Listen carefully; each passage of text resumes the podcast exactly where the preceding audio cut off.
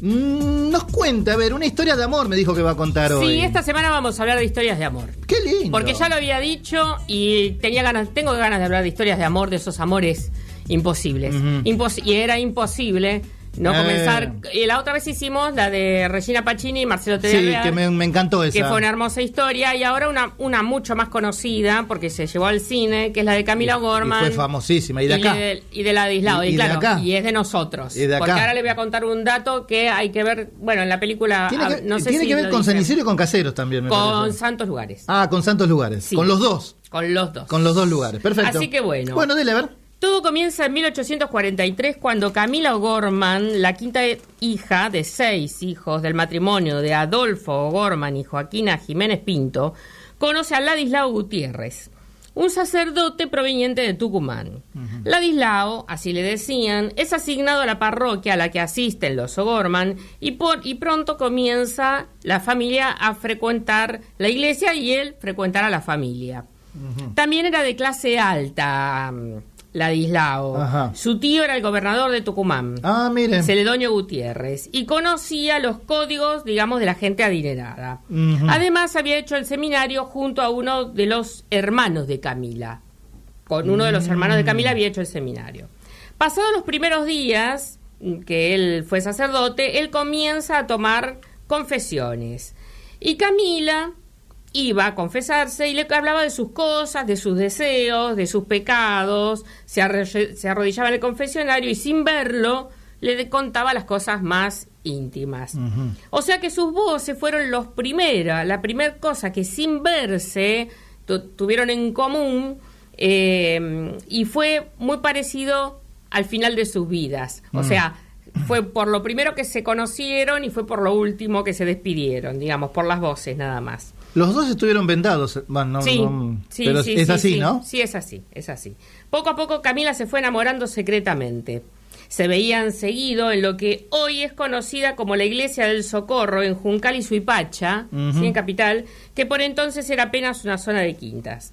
La sociedad argentina en ese momento estaba eh, dividida entre unitarios y federales. No, justo. Y Domingo Faustino Sarmiento, que estaba en exilio en Chile, él mandaba eh, eh, notas al diario El Mercurio de acá de Buenos Aires. Desde Chile mandaba notas para el diario. Y fue el propio Sarmiento que, que cuando se entera de que hay una historia de amor entre un- una Mm. joven de la aristocracia, de, que era de la familia federal, y un cura, no dejó pasar la oportunidad de decir, ha llegado al extremo la horrible corrupción de costumbres bajo la tiranía espantosa del Calígula del Plata, de los impíos y sacrílegos sacerdotes de Buenos Aires, que huyen con niñas de la mejor sociedad sin que el sátrapa infame adopte medida alguna entre cosas monstruosas Todo e eso inmorales. dijo. Todo eso dijo Sarmiento. Sí, todo eso dijo Sarmiento, pues estaba re enojado.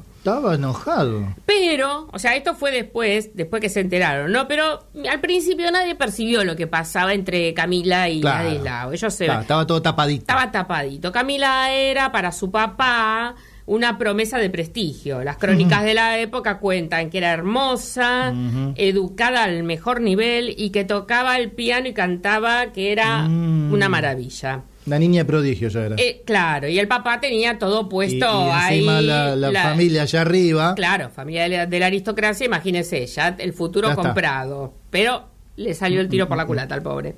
Camila fue creciendo con Ladislao cerca y bueno, se enamoraron. Comenzaron un romance apasionado y secreto. En su cabeza tendría, quién sabe, el ejemplo de su abuela, Camila, Mm. Tendría el ejemplo de su abuela, Anita Perichón, Mm. que había tenido un escandaloso, un escandaloso romance, pero escuche con, ¿Con quién, con el virrey Liniers. Con Liniers. Sí, con el virrey Liniers. Y además, la abuela de Camila parece que tenía una vida bastante licenciosa y además había sido acusada de espía. O sea, la abuela de Camila hacía la de la suya. también. Digamos que bueno. eh, venía de familia. Sí, buena familia. Eh, él- Espía en esa época, imagínate, estamos hablando de 1800. Se ve que le espiaba, le espiaba para el virrey Liniers, ¿me entiendes? ¿Qué Él cosa? iba, escuchaba, ella iba a escuchar algunas cosas y después se las, se las chumeaba a Liniers. Bueno, Por eso venía, venía de una familia ya compleja. El mundo obviamente no era lo mismo que es el mundo de hoy. Mm, mm. El amor, el verdadero, parecía ser un, le- un desliz de románticos o de locos, ¿sí? No eran los sentimientos y mucho menos el deseo lo que ordenaba a una familia, sino una- a la inversa. La familia debía conducir al deseo, o sea, la familia era la que decía con quién se tenía que casar esa, esa chica, ¿no? De buena, Ujú. de buena familia, de buena de la sociedad. Los planes del padre de Camila eran verla casada con un joven respetado. Mm. Fue él mismo, el papá de Camila, Adolfo, uno de los más férreos perseguidores de la pareja cuando se supo la noticia. El mismo padre de Camila. Sí, sí, porque no se la bancó. Solo esperó 10 días de- de- para denunciarlos ante el gobernador. Mm. Según él, era el acto más atroz y nunca oído en el país, tal como escribió en su carta a Rosas. Adolfo le escribió a Rosas Rosas era en ese momento el gobernador Eh, de la provincia de Buenos Aires. Por eso era- estaban todavía los federales y los unitarios. Exacto. Claro. que era el acto más Hay que situarse también la época, ¿no? Por eso dije eso de los Como a veces los- uno se sitúa acá con la época de los militares, también eh, situarse en esa Sí, época acá sí, en Argentina sí. era terrible. A ¿eh? Rosas le dijo eso que era había sido lo peor, lo más atroz que había escuchado en la Mm. historia del país. Imagínese el papá de Camila. Solo puedo darle escándalo y oprobio, le dijo eh, a su hija. Y Camila le dijo que ella no le tenía miedo a nada.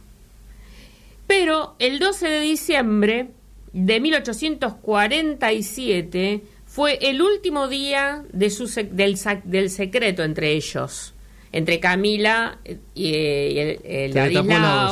Sí, ¿por qué? Porque se fugaron juntos. Mm. Se fugaron. Y no hubo nada que esconder, porque se Ya se fueron. supo, ya está. Se supo y se fueron. Ladislao pasó a llamarse Máximo Brandier Mm. y Camila se convirtió en Valentina de San. Eran oriundos de Jujuy, según consta en el pasaporte que consiguieron en febrero de 1848. Al parecer denunciaron haber perdido los originales para que les hicieran otros pasaportes y por eso se cambiaron los nombres. El plan era sencillo. A ver, a caballo a través de Luján, Santa Fe, Entre Ríos, Corrientes, Misiones y finalmente llegar a Brasil, ¿sí? donde vivirían tranquilos y contraerían matrimonio. Ese era el plan de escape que tenían. No obstante, una vez que llegaron a Goya, en Corrientes, detuvieron su marcha. Ujú. Abrieron una escuela allí, los dos, y, se- y allí quedaron trabajando juntos por un tiempo en esa escuela. Ujú. Pero, como dice la canción, todo concluye al fin, ¿sí? Y el 16 de junio Ladislao se encontró con un sacerdote irlandés Mm. que conocía que la, la identidad de él, la conocía, Claro. se encon- encontraba una persona ¿Lo que conocía. Sí, al día siguiente ¿Lo deschavó. Al día siguiente fueron apresados y por orden del mismo Rosas Sí, esa parte me acuerdo. Sí. Atención, trasladados por separados a la prisión de Santos Lugares, Ajá. ¿sí? En la provincia de Buenos Aires. Eso es algo que tengo que investigar a ver dónde, ¿Dónde estuvo está esa- realmente dónde la- está, porque yo vi- de- evidentemente debo vivir muy cerca, muy muy cerca. Bien, quedaron desde ese momento quedaron completamente eh, incomunicados. Había una última carta que intentó jugar Camila. Le escribió a una íntima amiga suya, que era Manuela de Rosas, la Sí. hija de, mi- de- de- Juan Manuel. No te rindas, le respondió la amiga. Eh, te voy a ayudar. Y consiguió que le llevaran libros a Ladislao y que y pre- preparaban en una habitación eh, en la Casa de Ejercicios Espirituales, en un convento de la ciudad de Buenos Aires, eh, para que se mandaran cartas entre ellos. Pero la oportunidad en realidad de hacer esto no llegó nunca, de, de- de Mm. pasar a Camila para ot- otro lugar, Claro. a esa Casa de Ejercicios Espirituales. En una pausa, eh, Camila contestó, no confesó en realidad no estar arrepentida de lo que pasaba. Lo suyo no era un berrinche ni un ataque al régimen, no era un bombardeo moral ni una subversión. Era una historia de amor. O sea, ella estaba enamorada de, de Ladislao, pero nadie la entendía, porque no, no, no entendían por qué ella se había enamorado del, sacerdote. Eh, lo que pasa es que la fuga que ellas habían tenido y la forma es lo que era lo, lo que, además de, de- de- de estar enamorado de un sacerdote, que se hubieran fugado.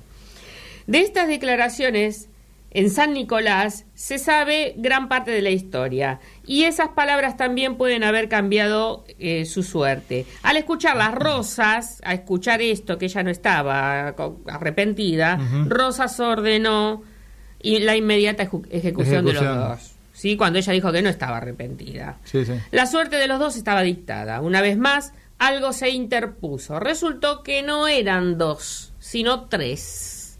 ¿Mm? Un médico revisó a Camila y supo Estaba que embarazada. estaba embarazada. Inmediatamente mandó avisar al gobernador porque las leyes no permitían ejecutar a una mujer embarazada.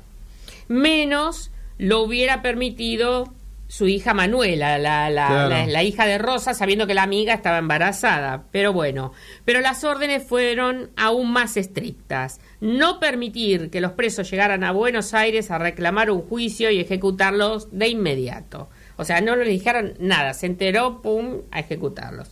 La historia que no se conmueve con las injusticias quiso luego que el ejecutante y la ejecutada descansaran en el mismo cementerio. O sea, Rosas y, Ca- y Camila descansan en, en el Mm. cementerio de la Recoleta. Los dos están en el mismo cementerio. Mm, ¿Qué cosa? Encerrado Ladislao preguntó por la suerte de Camila, la misma que vos le contestaron. Pidió un papel y un lápiz y le escribió su última carta. Camila mía, acabo de saber que mueres conmigo, que ya no hemos podido vivir en la tierra unidos, pero nos uniremos en el cielo ante Dios. Te abraza tu Gutiérrez.